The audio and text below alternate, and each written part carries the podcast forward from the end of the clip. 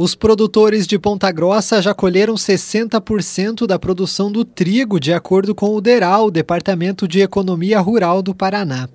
Até agora já foram colhidos 91.680 hectares, uma produção de 330.048 toneladas do grão. Conforme o DERAL, em Ponta Grossa, 155.300 hectares foram plantados e a produção estimada do trigo é de 550.080 toneladas. A colheita deve ser encerrada na metade deste mês. O técnico do DERAL no núcleo regional de Ponta Grossa, Luiz Alberto Vantroba, comenta que a cultura passou por dificuldades. Durante o ciclo da cultura, houveram vários eventos climáticos. Em julho, ocorreram duas geadas de forte intensidade, afetando parcialmente a cultura. Na sequência, nos meses de julho e agosto, foi a falta de chuva. E agora, na hora da colheita, o excesso de chuvas. Em função disso, as produtividades estão ficando um pouco abaixo do esperado. A qualidade dos grãos também foi afetada. Segundo o DERAL, dos 40% que ainda falta colher, 30% do grão é considerado de média e 70% de boa qualidade. Vantroba fala que a expectativa é que a safra ainda melhore até o fim da colheita. No encerramento da colheita, que deve ocorrer até meados de novembro, teremos dados mais corretos sobre a produtividade e a produção e a expectativa é que, com a melhora do tempo, o clima contribuirá para o bom andamento da colheita e da qualidade dos grãos. O rendimento inicial da safra prevista para o núcleo de Ponta Grossa era de 3.500 a 3.900 quilos por hectare.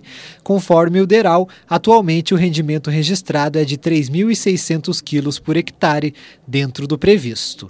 Até agora, 12% da produção pontagrossense já foi vendida ou consumida na propriedade, o equivalente a 66.010 toneladas.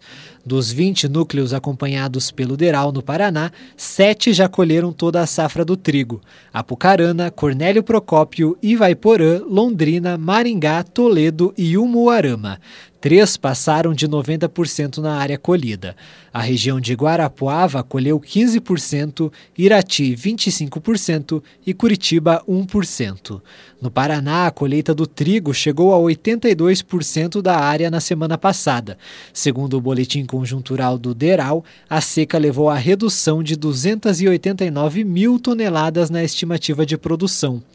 Isso significa que, se no mês passado esperava-se que o Paraná produzisse 3,5 milhões de toneladas de trigo, o relatório de outubro aponta para uma produção de 3,2 milhões de toneladas.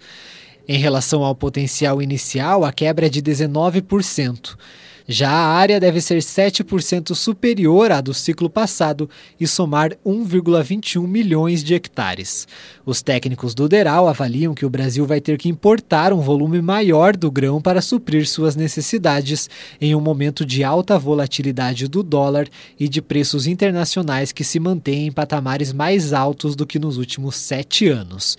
A comercialização do trigo no estado atingiu o índice de 39%, contra 47% 7% no mesmo período do ano passado.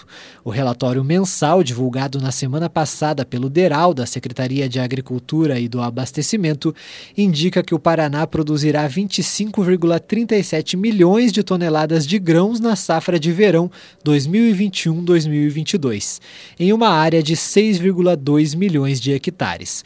Se as estimativas se confirmarem, o volume será 9% superior ao atingido na safra passada, enquanto a área é 1% maior.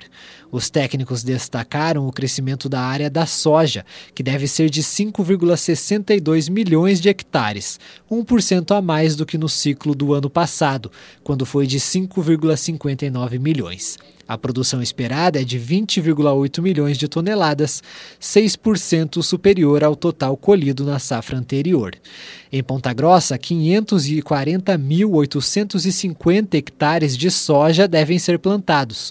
Segundo o boletim Betim, 25% já foi plantada, o equivalente a 135.213 hectares.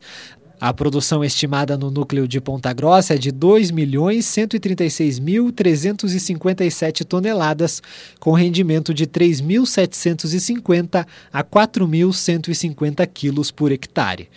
O rendimento da soja previsto em Ponta Grossa é o terceiro maior do estado, atrás apenas de Campo Mourão e Cascavel. Em todo o Paraná, tanto o milho quanto o feijão da primeira safra estão na reta final da semeadura, com respectivamente 93% e 88% da área. As perspectivas para a primeira safra de feijão indicam redução de 9% na área de plantio na comparação com a safra anterior. Os técnicos do Deral entendem que, de modo geral, a safra paranaense tem um quadro satisfatório para as condições atuais.